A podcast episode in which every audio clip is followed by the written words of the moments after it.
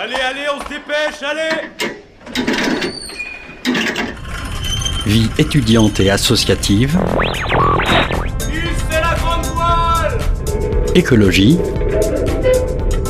Il y a pas de voile, abruti. Politique, culture et société, Immersion dans 10 secondes et parfois un soupçon de sport.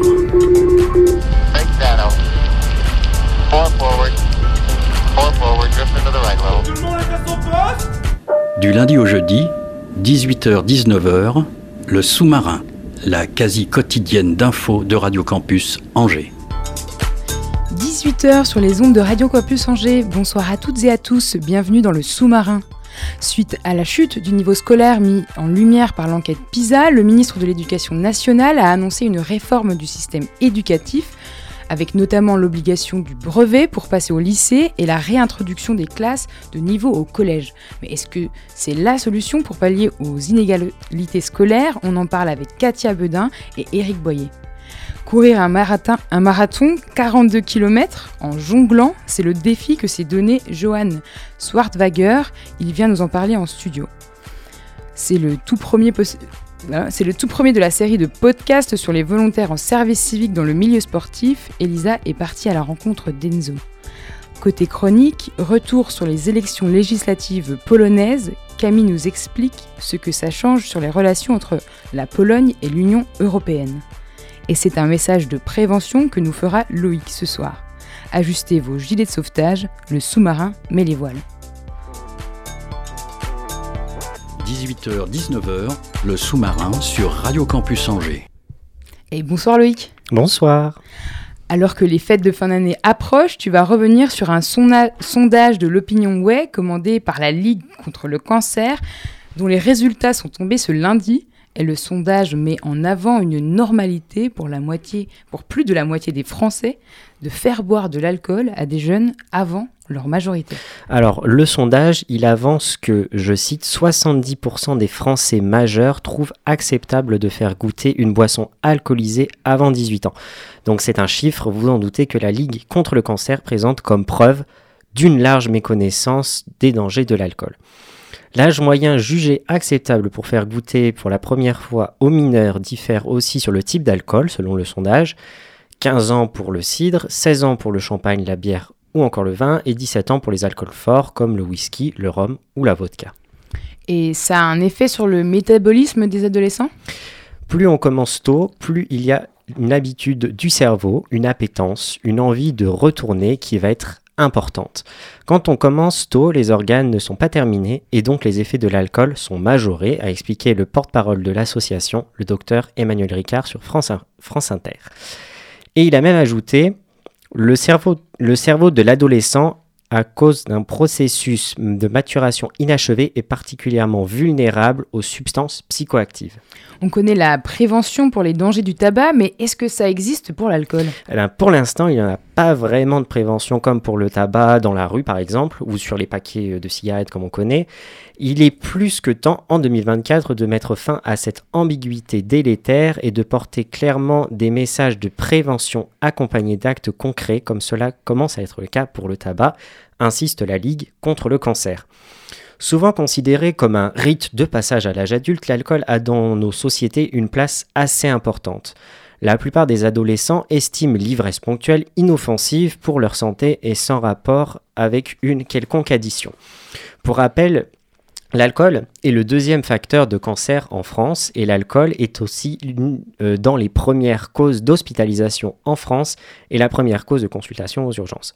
Donc je finirai cette chronique en vous souhaitant de bonnes fêtes de fin d'année avec une consommation d'alcool bien sûr raisonnable et jamais en dessous de 18 ans. Ouais, jamais en dessous de 18 ans. C'était à quel âge ton premier verre, toi, Loïc? Je ne suis pas un exemple à prendre. Je pense que personne n'est un exemple à prendre. Merci à toi. On te souhaite de bonnes fêtes de fin d'année, sans alcool. On espère que tonton aussi fera attention à la consommation. 18h-19h, le sous-marin sur Radio Campus Angers. Avec Camille, on parle de l'actualité polonaise. Il y a quelques mois, la Pologne faisait le choix des droits de l'homme, de l'état de droit, de la démocratie. Oui, rien que ça. Lors de- du vote législatif, c'est le parti de la coalition civique pro-européen qui a gagné les élections. Tout d'abord, qu'est-ce que ça va changer pour les relations entre la Pologne et l'UE Eh bien, beaucoup de choses. Depuis 8 ans, la Pologne est menée par le parti du PiS, droit et justice. Et au long de ces années, le PiS a pris parti contre de nombreuses politiques européennes et s'est allié avec le président hongrois Viktor Orban. À la suite de la victoire de son parti aux élections, Donald Tusk avait d'ailleurs pris le premier avion vers Bruxelles pour s'entretenir avec Ursula von der Leyen, la présidente de la Commission européenne. Alors cependant, le problème majeur entre la Pologne et l'UE, eh bien, il réside dans le fait que la Pologne a régressé dans les domaines des droits des femmes, des droits des minorités et de l'état de droit. Face à cela, l'UE n'a pas eu d'autre choix que de conditionner l'accès aux fonds spéciaux à la suite de la crise du Covid.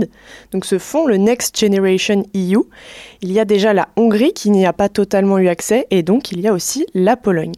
Et ce n'est pas négligeable parce qu'en tout, c'est plus de 58 milliards d'euros qui sont sur la table et ça représente presque 10% du PIB de la Pologne. Alors aujourd'hui, les fonds sont toujours bloqués et la cause invoquée par la Commission, c'est l'indépendance de la justice et l'état de droit qui ne sont pas respectés en Pologne.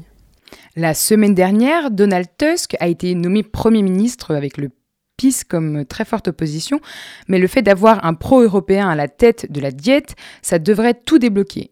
On attend quoi concrètement? Eh bien, le commissaire européen à la justice Didier Reinders a déclaré que Varsovie devrait rétablir le respect de l'état de droit et du système judiciaire. Il explique que la Pologne doit adopter de toute urgence un projet de loi sur la Cour suprême. Donc pour remettre le contexte, lors des années sous la domination du PiS, le Premier ministre Jarslo Kaczynski avait décidé de supprimer cinq des juges du tribunal constitutionnel pour les remplacer par cinq autres qui, qui devaient certainement être plus à sa guise. Puisqu'après cela, le PIS avait une majorité de juges en sa faveur. En plus de cela, en 2019, une réforme du système judiciaire avait privé les magistrats de toute impartialité. L'UE avait bien prévenu que les fonds seraient débloqués quand les mesures seraient adoptées par le Parlement. Alors si jamais la Pologne réussissait à débloquer des fonds, en soi, à quoi servirait cet argent? On imagine bien que l'UE ne distribue pas de l'argent pour faire ce qu'on veut avec. Le plan de relance de la Pologne, il est divisé en deux grandes parties. Tout d'abord, 42% de l'enveloppe est prévu pour la transition écologique. Donc le but, c'est de décarboniser toute l'économie polonaise. On va financer des éoliennes en mer, la rénovation des chemins de fer, la rénovation des bâtiments. Et l'objectif majeur, eh c'est d'augmenter la part d'énergie renouvelable dans le bouquet énergétique. Ensuite, 21% de l'enveloppe ira à la transition numérique et là, la Pologne, elle souhaite fournir le haut débit sur tout le territoire. Donc pour résumer, le changement de régime polonais, c'est une bonne chose pour ses relations avec l'Union européenne. En plus, Donald Tusk, il a ses alliés à Bruxelles lorsqu'il a été le président du PPE au Parlement européen. Mais néanmoins, il y a beaucoup de dommages qui ont été faits durant la période de domination du PIS et on peut clairement se demander si Donald Tusk il réussira à tout effacer d'un revers de main. Il avait fondé toute sa campagne électorale sur le fait qu'il réussirait à ramener les fonds européens à Varsovie. Il ne lui reste plus qu'à tenir sa promesse. Eh bien, merci beaucoup Camille, on se retrouve après les vacances. Et tout de suite, on fait une pause musicale. Pas besoin de s'enivrer pour s'ambiancer sur ce titre. On écoute les Scuffles à peine minuit.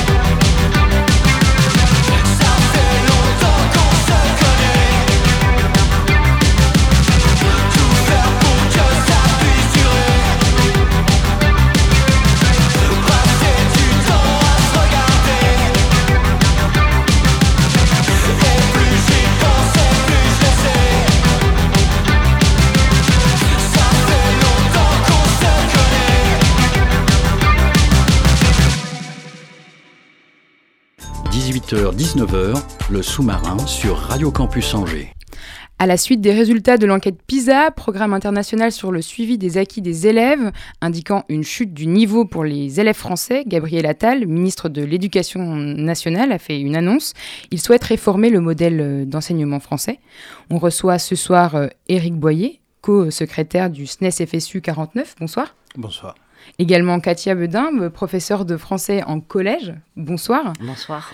Donc euh, la, la, réforme veut entre autres mettre en place des... Je rentre directement dans le sujet, puisque euh, c'est mettre en place des euh, classes de niveau, avec, si j'ai bien compris, trois niveaux. Les élèves dits excellents, les élèves moyens, les élèves en difficulté, pour pas dire mmh. nuls. sur le papier, bon, on pourrait croire peut-être que ça permet aux professeurs d'avoir un meilleur accès aux problématiques de chaque élève. Vous, en tant que professeur de français, qu'est-ce que vous en pensez? Bah, en tant qu'enseignante de, lettres, c'est quelque chose que je trouve assez dramatique, à plusieurs niveaux, puisque donc ce seront effectivement des groupes de niveau. Donc nous, en français et en mathématiques, nous n'aurons plus de classe. Euh, un tiers du temps des élèves, ils ne seront plus en classe, mais donc dans des groupes de niveau. Alors les groupes de niveau, on pourrait se dire comme ça, c'est une bonne idée, on va aider chaque élève. Il se trouve que euh, depuis 40 ans, ça a été abandonné. Et à la fois, les études le montrent et notre propre expertise, nous le sait, euh, ce qui fait avancer des élèves, c'est justement l'hétérogénéité d'un groupe. Puisque les plus en difficulté profitent de ce qu'ils peuvent entendre, euh, c'est ce qui les motive, c'est ce qui les fait avancer. Et l'inquiétude là, euh, ça va être pour les élèves évidemment les plus en difficulté, puisque dès la sixième, à travers des évaluations nationales, qui sont généralement très peu en raccord avec nos propres résultats, puisque ce sont des évaluations numériques.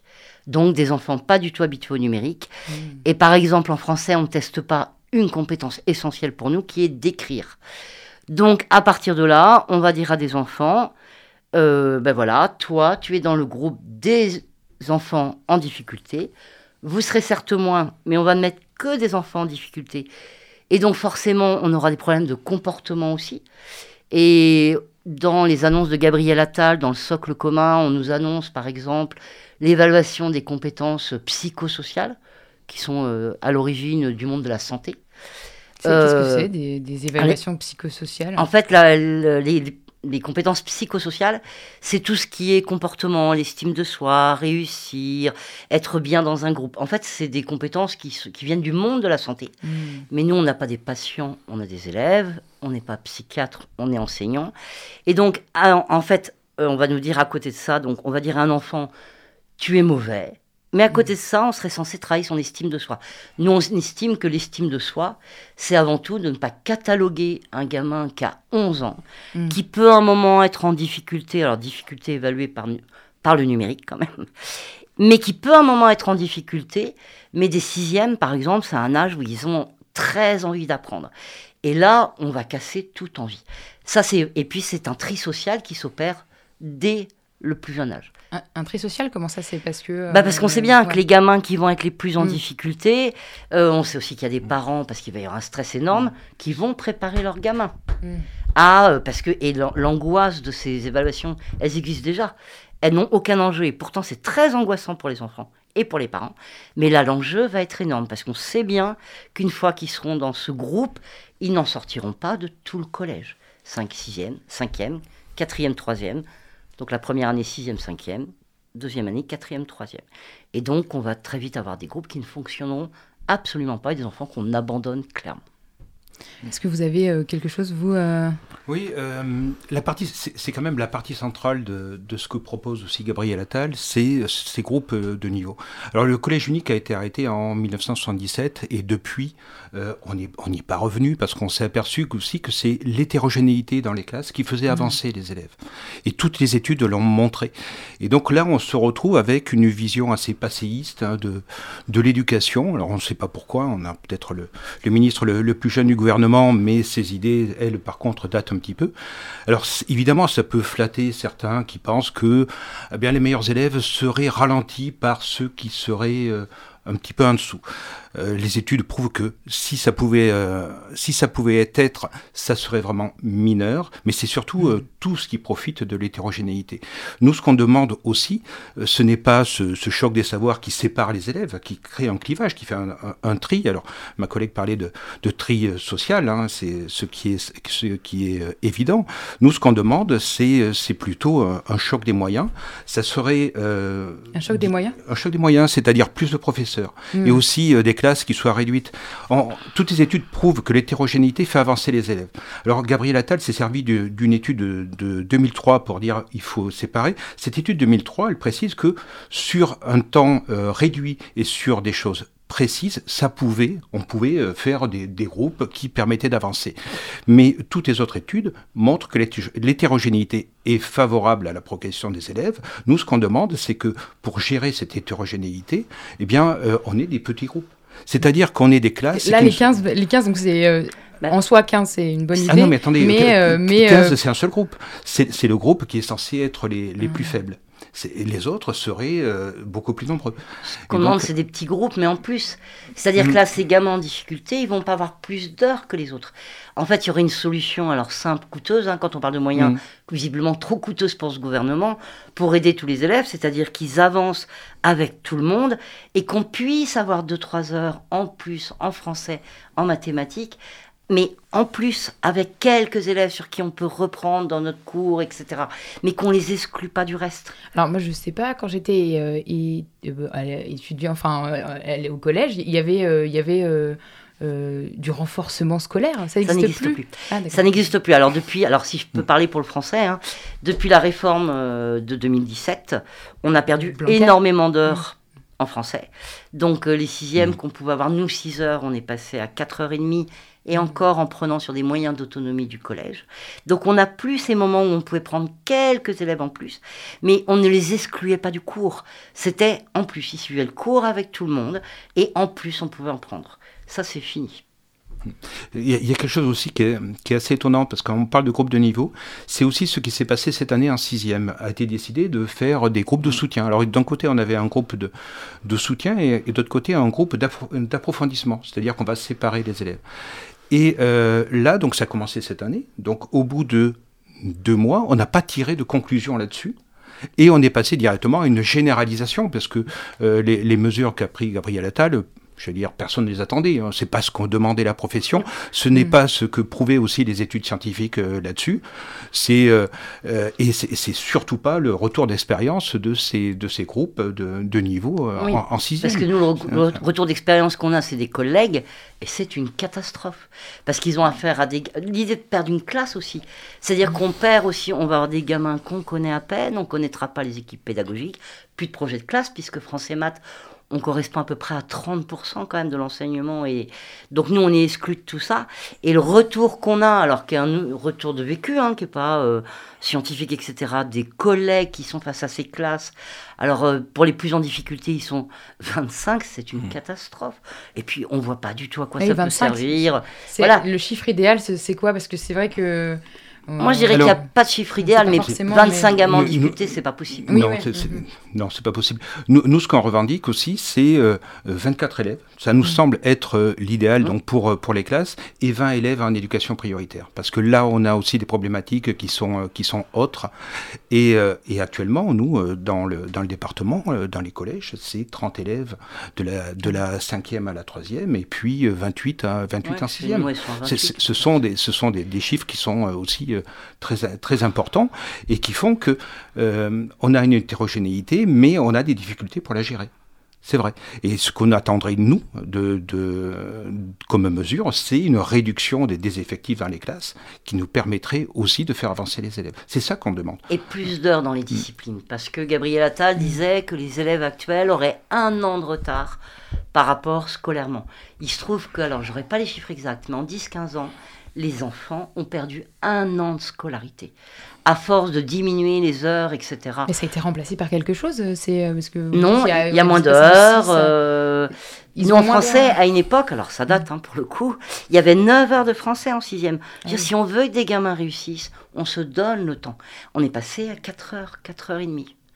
comment. Et avec un euh, allègement aussi, moins de grammaire peut-être euh, non, chaque fois. pas- alors l'allègement on fait dans les Mm. faits, mais euh, ils ont besoin de ces heures de français. Mhm. On sait combien, et ces heures de mathématiques sont essentielles pour la suite des études. Tout est important, Mm. hein. mais les gamins qui sont perdus en français et en mathématiques, on sait qu'ils seront perdus sur le reste de leur scolarité. Et puis aussi, c'est euh, en fait ce que j'ai l'impression de comprendre aussi dans cette réforme, c'est que on va euh, d'autant plus vous donner euh, peut-être des des, euh, des compétences, enfin pas des compétences, mais euh, de, de devoir répondre à des choses comme euh, la, la psychologisation, les choses comme ça, que dont vous n'êtes pas formé. Est-ce que euh, est-ce qu'il y a des encadrements qui sont prévus de ça? Est-ce que c'est bon bah au bon vouloir Alors, au bon vouloir, et puis pour notre part, je crois que les stages qu'on a pu faire dans ce domaine ne nous ont absolument pas convaincus, Mm. sachant que ces compétences psychosociales, donc soit viennent du domaine de la santé, soit bon, sont beaucoup repris. euh, reprises aujourd'hui, il suffit de voir la- toute la littérature pour tout ce qui est développement personnel. hmm, On va dire, on n'est pas psy hmm. parce que c'est une vraie formation et que c'est quand même très dangereux comme jeu. On n'a pas à faire des malades et on n'est pas non plus des gourous du développement personnel. ouais. Hmm. Voilà, c'est euh, moi mon domaine, c'est la littérature, et je pense que c'est par la littérature qu'on rencontre l'autre, qu'on grandit, et non pas par des choses toutes faites. euh, Comment tu vas te conduire, Bien s'adapter au vas- capitalisme. Voilà, exactement. Vous vouliez peut-être ajouter quelque chose Non? Non, non, je crois que c'est- important ce, ce qui est, ce qui est dit là.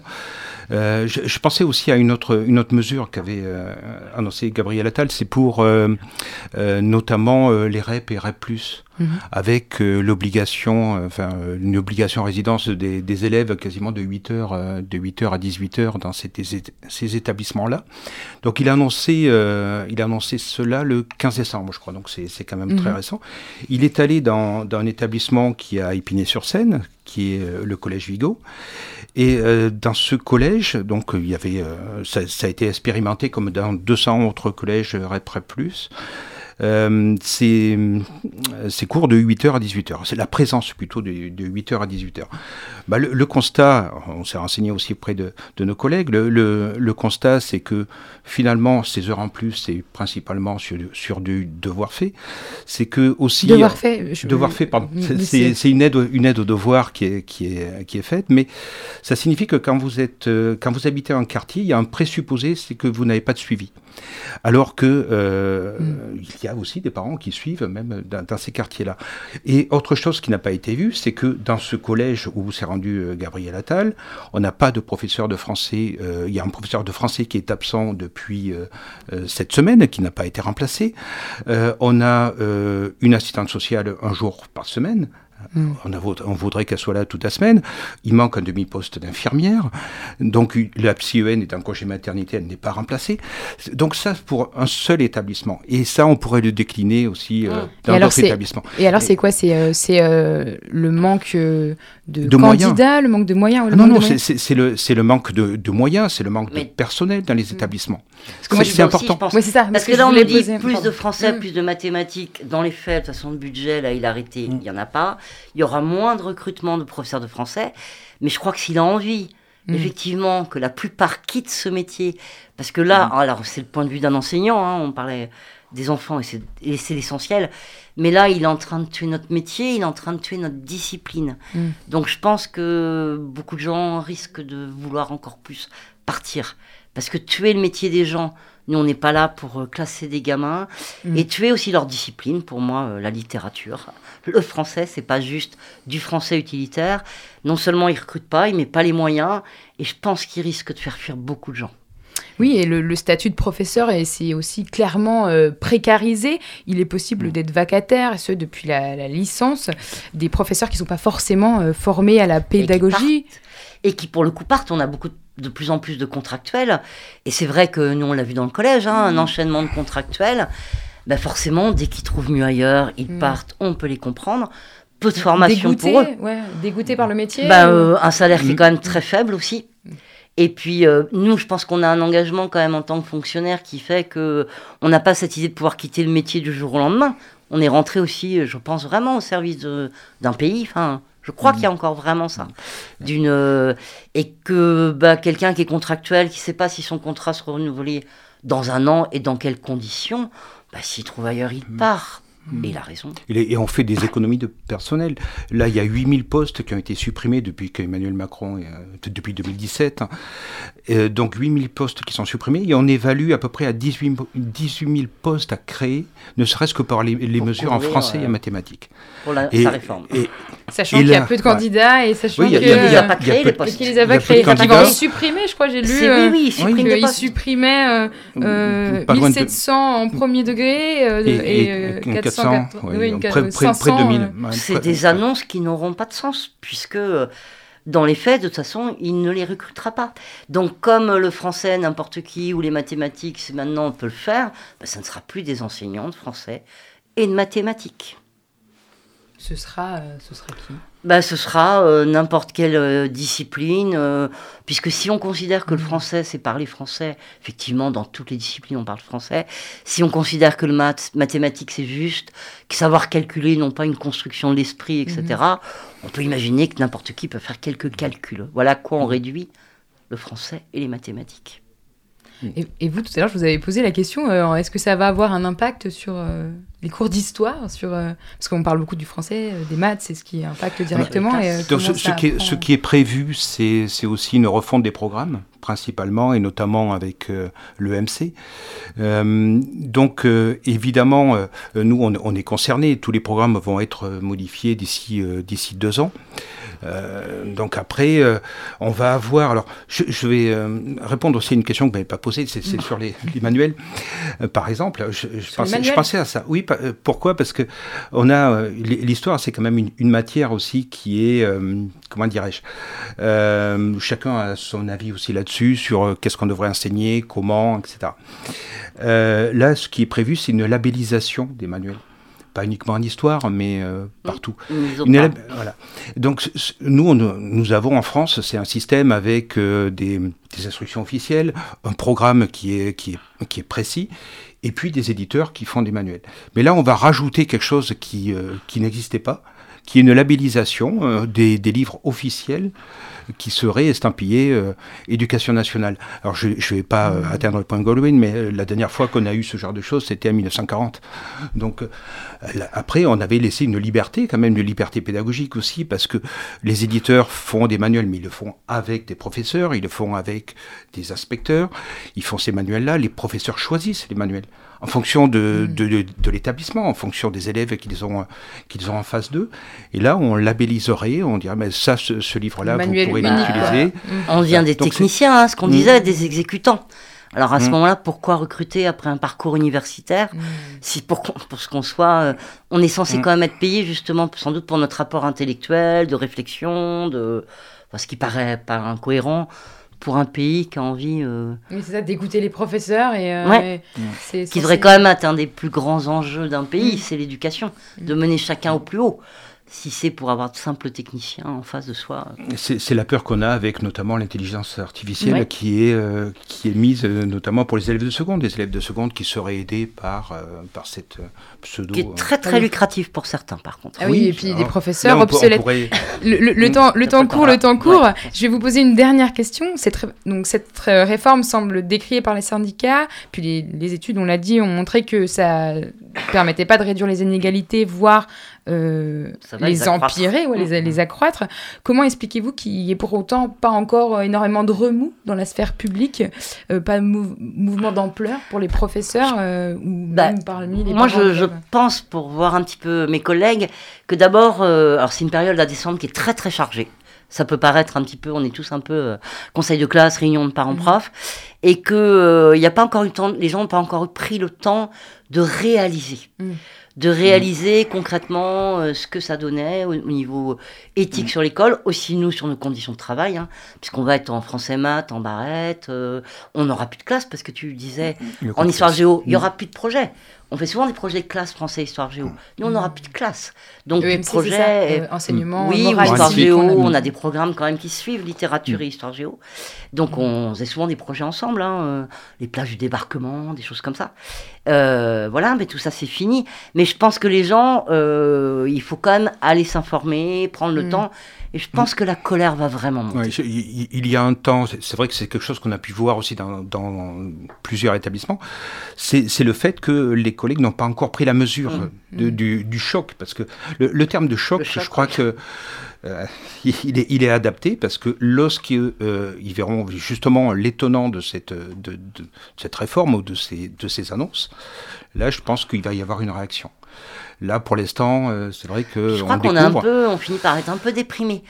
Enfin, on a été quelques-uns vraiment le choc, ça a été un moment, un coup de massue il y a deux semaines, qui fait qu'après il faut se remobiliser. C'est aussi des stratégies, ça peut être de coups de massue puis, qui euh, font qu'on n'a plus l'énergie. On, a du mal aussi à comprendre ce retour en arrière quand même. Mm. Euh, Mm. Revenir à, à une situation qui, est, qui a existé dans les années 70, Électoraliste. Qui, euh, oui, oui, qui montrait son, son Retour un peu à droite, comme on voit un, Ah oui, un- un peu partout. oui. Je, je suis Oui, je désolée, pense, voilà. on, on pourrait en parler des heures. Je Mm. pense qu'on pourrait presque faire une spéciale si peut-être euh, mouvement euh, social il y a. Vous y serez aura. euh, les bienvenus. Il y aura. on vous le souhaite, on l'espère, on sera là. Ah, si vous nous Et- invitez, nous reviendrons. On- eh bien, en tout cas, merci beaucoup, Katia Bedin euh, et euh, Éric Boyer, d'être venus répondre à nos questions. Merci de votre accueil. Merci, merci.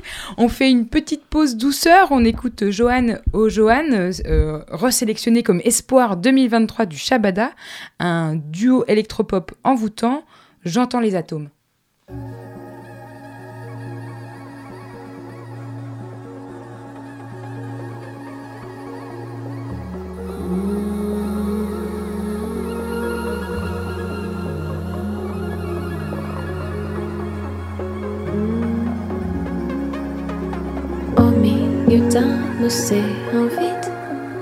Je marche collé sur une toupie. Une fourmi sur une comète, un grain de sable ou une planète.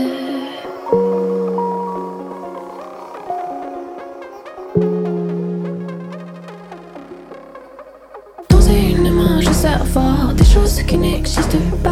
Un gramme suffit. Une goutte d'espace dans ma paume. Je ferme les yeux, j'entends mieux les grains de pluie qui m'arrosent. La terre nuit au milieu. Le plus de mes hématomes. J'entends les atomes. L'infini mérite, ou bien c'est la fièvre, ou bien des atomes dans une tempête. Mon esprit s'agite, ou bien c'est ma tête, ou bien des atomes sur une planète.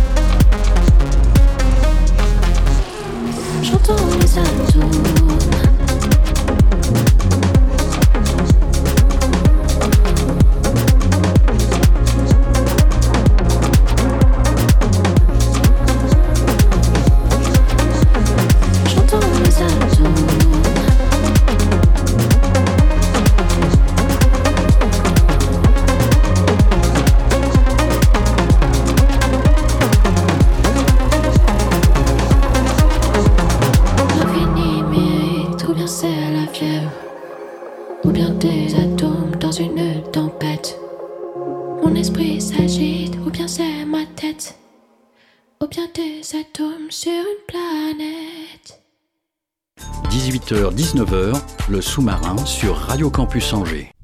18h35 sur les ondes de Radio Campus Angers. Bonsoir Martin. Salut Alice, tu vas bien? Ça va bien et toi? Eh oui, ça va. Et ce soir, podcast 1999, le festival Woodstock tourne au drame. L'euro est créé, Michael Jordan annonce sa retraite pour la deuxième fois, mais l'année 1999 pour notre invité Johan Swartwager se résume en un cadeau. Sa sœur lui offre trois massues blanches. Il n'a jamais arrêté de jongler, il n'a jamais changé de modèle. Et au printemps 2024, Johan Swartwager se lance un défi fou, faire un marathon, ou plutôt en finir avec le marathon, le tout en jonglant. Cette histoire, son histoire, il la raconte dans son podcast En finir, et on écoute tout de suite un extrait du premier épisode. Ah, ça y est, j'ai fait tomber. C'est la première chute de cet entraînement et c'est la première chute de l'entraînement du marathon jonglé en jonglant. Ah, chute numéro 1. Allez, on lâche rien. Allez, reparti. Attention, là, si vous entendez rien, c'est parce que je suis pas en train de jongler. Et dès que vous entendrez clac, clac, clac, clac, clac, clac, clac.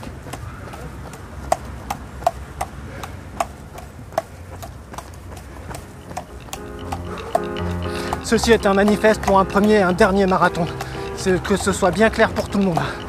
Je le ferai une fois et après ciao.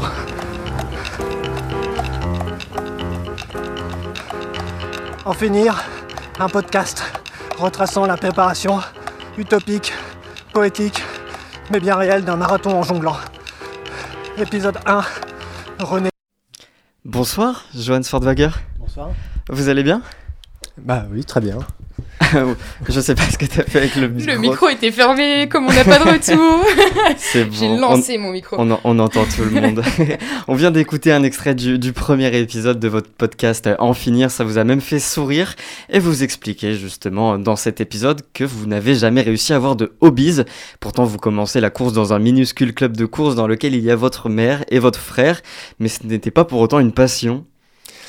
Euh, non, ça n'a jamais vraiment été une passion, même si j'ai, euh, je sais pas, je, je, me suis engagé vraiment dans la course à pied euh, quand, quand, je l'ai fait en club. Et puis c'est vrai que j'ai arrêté parce que c'était, je trouvais ça trop dur. Et puis c'est aussi le moment où j'ai rencontré vraiment le, le, jonglage et que pour le coup j'ai été piqué à, à ce truc-là de jongler, jongler, jongler et monter des spectacles. Donc le jonglage, votre véritable hobby finalement. Bah oui, c'est ça. Mais mais c'est aussi mon métier maintenant, donc donc évidemment les choses se brouillent. Et à la fin, vous vous êtes dit, tiens, et si j'additionnais le jonglage et la course À quel moment vous avez cette idée qui vous traverse l'esprit? Euh, il y a quelques années, en fait, euh, je me suis mis euh, un peu par hasard à essayer de jongler en courant. Et, et puis, il y a eu comme un espèce de déclic où je me suis dit, tiens, tout d'un coup, ça, ça, a un sens pour moi, même si évidemment il est complètement absurde, mais, mais j'y ai trouvé un sens on porte un, regard assez spécial euh, pour vous. Il y a notamment cette dame qui promène ses deux chiens dans le premier épisode. Et vous, vous voyez dans ses yeux qu'elle se demande Mais pourquoi il fait ça? Ouais, c'est une, une, réalité. Euh, euh, évidemment, il y a des gens qui m'encouragent, que ça fait marrer. Mais il y a aussi beaucoup de gens qui vraiment se disent Mais qu'est-ce qu'il fout quoi? Pourquoi il fait ça? Vraiment, c'est vraiment. Ça m'a étonné parce que. Euh, bah moi, je suis dans le spectacle vivant, donc je, je, j'ai quand même un rapport un peu euh, euh, de monstration. Quoi. J'aime bien faire des trucs marrants dans l'espace public. Je travaille beaucoup dans l'espace public. Et, et donc, je m'attendais à ça. Je m'attendais à ce que ça fasse plutôt marrer les gens. Et en fait, je crois qu'ils hallucinent quand ils voient juste un jongleur passer comme ça en courant et en jonglant. Ouais. Dans le spectacle vivant, on fait autant attention au, au regard des autres que, en, que dans la course? Bah non, je pense pas, justement. Et c'est aussi... Euh, je pense que c'est ça qui est aussi marrant dans cette pratique, c'est que euh, j'ai l'air d'un coureur, euh, juste je jongle en plus, quoi. Et pour le moment, c'est ça la pratique que, que je développe, ouais. Mais euh, pourtant, vous, vous décrivez dans, dans, un des épisodes que les sportifs sont beaux, sont grands, qu'ils suent. C'est ça, cette vision que vous avez des sportifs? Ouais, bah, j'ai un espèce d'amour-haine, je pense, pour, pour la course à pied et pour le sport. Euh, et donc, euh, et donc dans l'écriture euh, euh, de ce podcast, je, je, je, force un peu le trait, parce que c'est marrant. Mais, mais c'est vrai que j'ai un rapport au sport qui est très particulier. En fait, je suis un- vraiment un sportif du dimanche. Donc, je m'entraîne mal, je m'entraîne de manière aléatoire. À quoi ressemblent vos séances d'entraînement? C'est moi- quoi une séance d'entraînement aléatoire? Bah, c'est déjà euh, ne pas s'entraîner régulièrement, c'est surtout ça. Euh, ce qui est, bon, a priori, la base quand même quand tu t'entraînes en course à pied. Après, euh, moi, c'est vrai que j'aime bien, euh, je suis touché par l'endurance fondamentale, donc l'endurance longue, ce, truc-là me touche. Mais, mais par exemple, pour, pour travailler le renforcement, avoir un meilleur souffle, etc., ou courir plus vite, il faut faire des séances de fractionnés, donc où tu cours vite, tu t'arrêtes, tu cours deux minutes. Et ça, par exemple, je trouve ça hyper chiant. Donc, donc j'évite de le faire. Voilà, j'ai un rapport vraiment à la course à pied qui est, euh, ouais, vraiment euh, beginners. Quoi. Et toute cette préparation, vous en faites un podcast. Euh, D'où vient cette idée à nouveau? Pourquoi raconter cette histoire? Bah, pour moi, c'était une. je m'étais toujours dit, et je pense comme pas mal de gens, je m'étais toujours dit qu'un jour je courrais un marathon. Je pense qu'il y a plein de gens qui se disent ça un jour dans leur vie. Un marathon. un seul. Ouais, euh, ouais, oui, alors je pense qu'au début, tu te dis au moins que tu vas en faire un, quoi. Donc je, suis là-dedans, puisque j'ai jamais couru de marathon. Et puis, euh, et puis euh, en fait, ça, ça, ça crée beaucoup de d'imaginaire et de portes d'entrée pour du récit plus intime. Et c'est ça là qui m'intéresse. C'est pas, c'est pas le podcast raconte pas la préparation technique d'un marathon. En fait, c'est un prétexte pour pouvoir raconter plein de choses sur sur l'endurance, sur mon rapport au jonglage. Vous aviez l'habitude d'écouter euh, des podcasts euh, en dehors de ça? J'écoute des podcasts, mais c'est vrai que euh, là, c'est vraiment une pratique nouvelle pour moi. J'ai fait euh, 15 ans de mise en scène et d'écriture de spectacles vivants. Et, euh, et donc euh, là, c'est vraiment euh, une nouvelle aventure que de se lancer dans euh, bah, une écriture de scénario, quoi, vraiment, et qui est aussi un petit peu fictionnel. Euh, pas vraiment, je m'appuie sur, je m'appuie sur vraiment sur ma vie et sur ma pratique du jonglage, mais, mais évidemment, je l'écris, donc qui dit écriture dit choix d'écriture. Et c'est pas se rajouter encore une difficulté parce que déjà bah, courir, enfin c'est pas forcément évident, mais en tout cas 42 km je les ferai pas. Euh, jongler, euh, ce qui est pas évident pour tout le monde, et donc là courir en jonglant plus en parlant parce qu'il faut Ouais. raconter en même temps. euh, Ouais, en fait, je, ce qui m'a, ce qui m'a rassuré, qui m'a fait dire que je pouvais peut-être réussir à courir ce marathon, donc euh, que j'ai encore jamais couru. hein, je vais le courir normalement le 5 mai euh, prochain. Euh, ce qui m'a rassuré, c'est que j'ai fait un projet où j'ai couru entre Caen et Rouen sur euh, 7 ou 8 jours. Donc c'était, euh, parfois je courais 10 km par jour et des fois 22, 18, euh, et puis il y a un jour c'était 25, donc c'est plus qu'un semi-marathon. Donc ça m'a quand même rassuré sur le fait que je pouvais euh, tenir dans la longueur. Et puis en faisant ce projet, je me suis aperçu qu'en effet, euh, j'aimais bien parler tout le temps. Euh, euh, dans ce projet-là, il y avait déjà une idée de récit, donc tous les soirs j'avais un récit de voyage où je racontais cette aventure. Et, et ce qui est marrant, c'est que Michel Capral, qui est euh, mon maître euh, de course à pied en jonglant, qui est un, un gars, euh, un Michel Canadien, Capral, qui, qui détient le, le record Ouais. du monde euh, de course en jonglant pendant un, un marathon. qui est vraiment dans le Guinness des records, etc. Et lui, euh, quand, quand le, le deuxième épisode est sorti, euh, je lui ai envoyé, il m'a dit, mais en fait, euh, le, le vrai exploit, c'est que tu arrêtes pas de parler. Euh, ouais, ça m'a fait marrer parce que je me, bon, voilà, moi, je m'attendais pas à ce que ce soit une- euh, euh, si particulier que ça, quoi. Parce que justement, dans ce podcast, on vous entend courir, on vous entend jongler, comme on a pu le voir dans, dans l'introduction. Et vous allez aussi un peu à, à l'inverse des codes de la radio, parce qu'on vous entend respirer, être en, dans- en pleine course, tout, tout simplement. C'était quelque chose de, de spontané de faire ça? Ouais, pour moi, c'est... j'ai toujours imaginé le podcast comme ça, en tout cas. Euh, donc, euh, j'ai vraiment le, micro euh, accroché à ma casquette. et puis, une preneuse de son qui est en vélo derrière moi avec des micros panoramiques. Donc, elle, peut prendre de l'ambiance. Et puis, et puis il y a vraiment, mais t'es vraiment dans ma bouche, quoi, hein, quand... dans le podcast. Et, oui, j'ai toujours imaginé que le podcast serait, comme ça, quoi. Ce serait ce mec où, à la fois, on entend qu'il est en train de galérer et d'a- d'arriver à sentir aussi les débuts de- d'entraînement et les fins. Enfin, ce, truc-là m'intéressait. Et puis moi, ça me met dans un état qui est euh, un peu extatique, euh, un mélange entre absurde et, euh, et profond. Ce- cet état-là m'intéresse vachement. Et quand tu cours au bout d'une heure, une heure et demie, euh, t'es t'es- t'es bien cassé. Du coup, il y a, il y a d'autres choses qui sortent dans la manière de parler, etc. Quels sont les, les retours des auditeurs et auditrices? Bah, on, on, a franchement de, de super retours. Euh, pour le moment, ça se passe vraiment bien.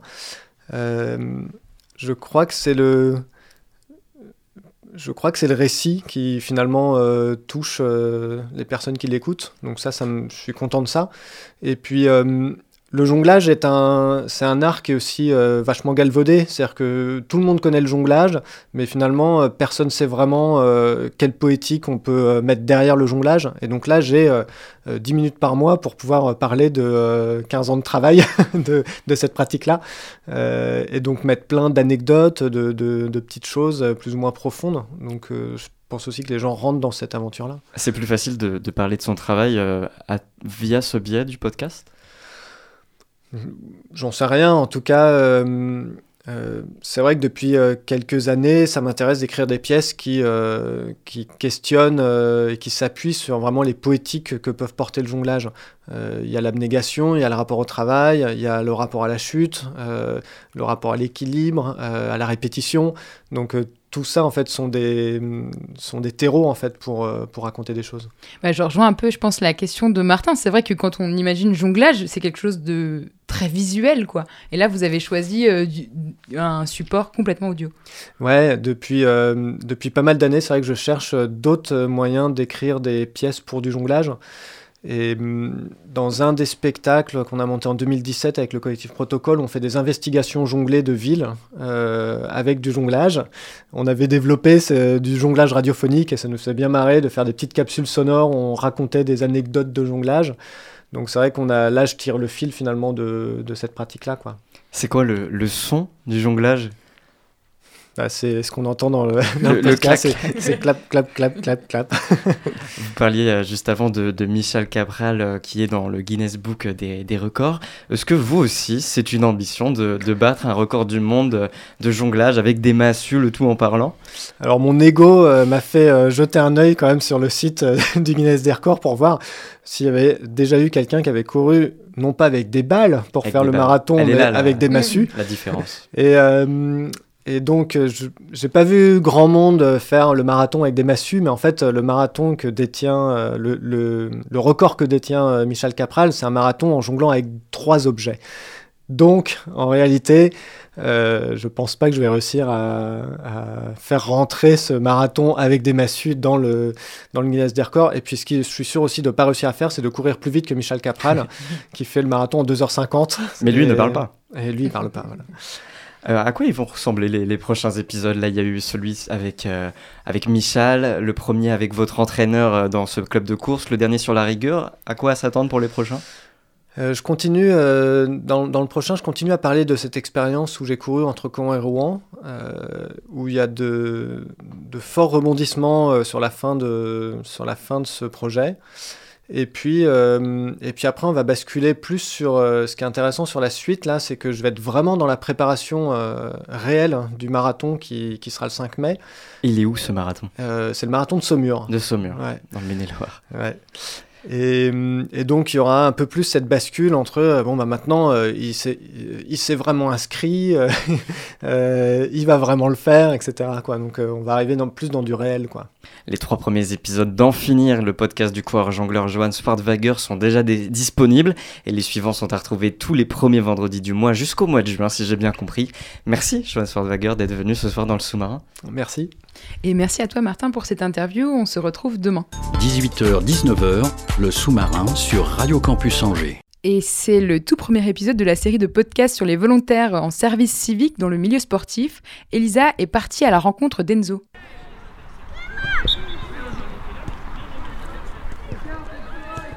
Les sportifs volontaires.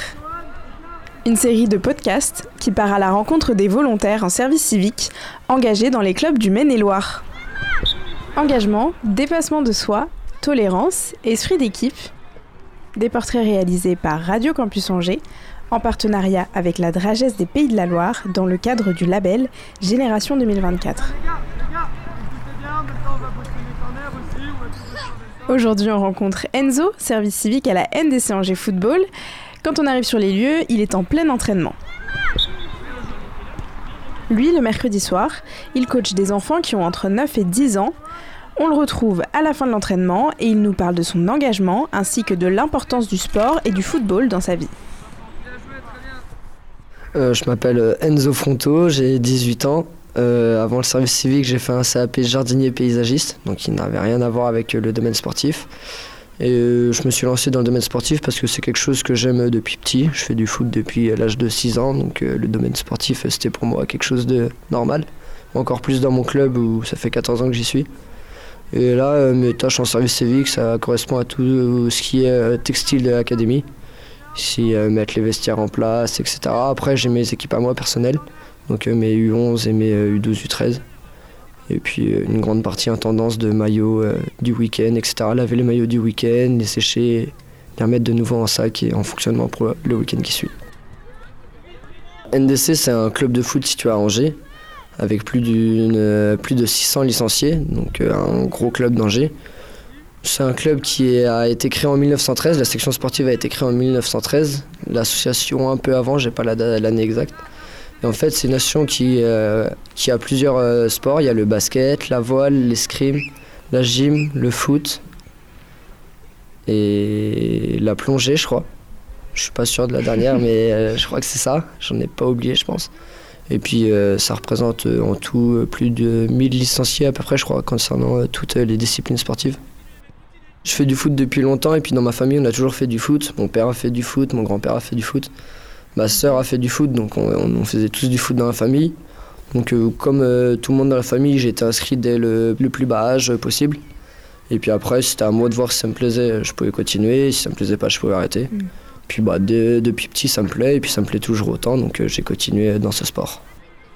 Je voulais faire service civique l'année dernière, euh, à NDC aussi, où j'ai pas été pris parce que j'étais encore jeune, avec un manque d'expérience pour, euh, pour intégrer service civique. Donc euh, l'année dernière, le club m'a donné des équipes à coacher, j'avais les U9 pour acquérir de l'expérience. Et puis après, au mois de juin, j'ai passé un, le SNU.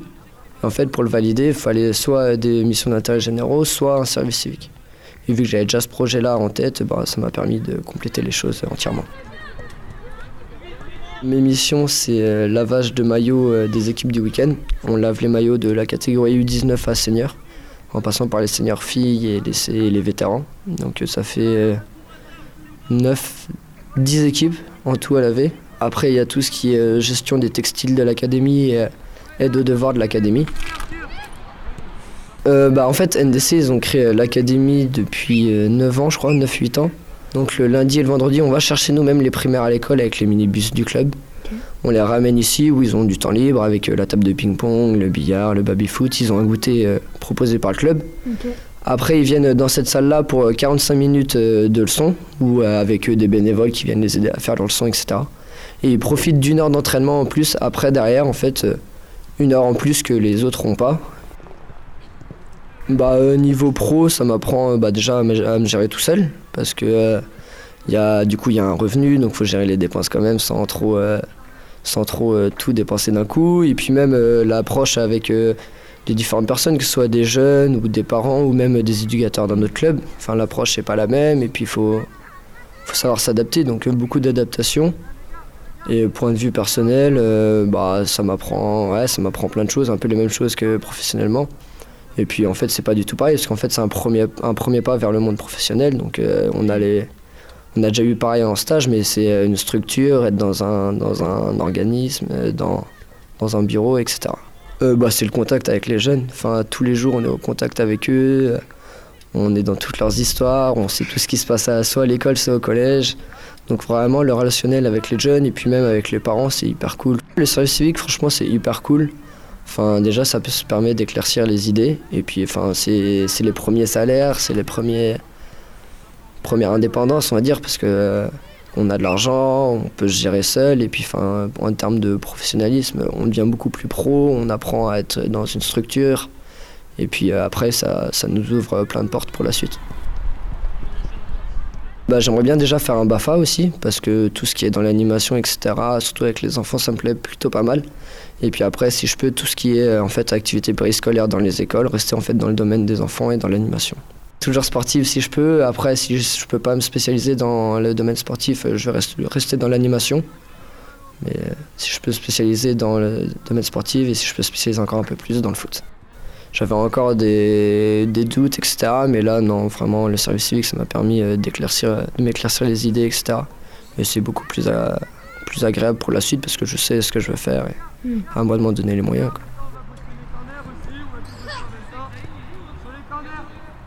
Les sportifs volontaires, un podcast réalisé par Radio Campus Angers en partenariat avec la délégation régionale académique à la jeunesse, à l'engagement et au sport des Pays de la Loire.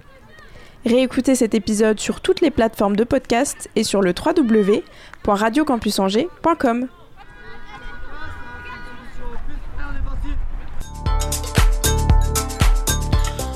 Le sous-marin termine sa traversée sur le 103 FM. On remercie Claire à la technique, Étienne à la programmation musicale et Hugo à la coordination. Merci à toutes et à tous de nous avoir suivis. Nous, on se retrouve demain pour un programme qui reste encore à définir. D'ici là, restez bien à l'écoute de Campus et surtout n'oubliez pas, les bonnes ondes, c'est pour tout le monde.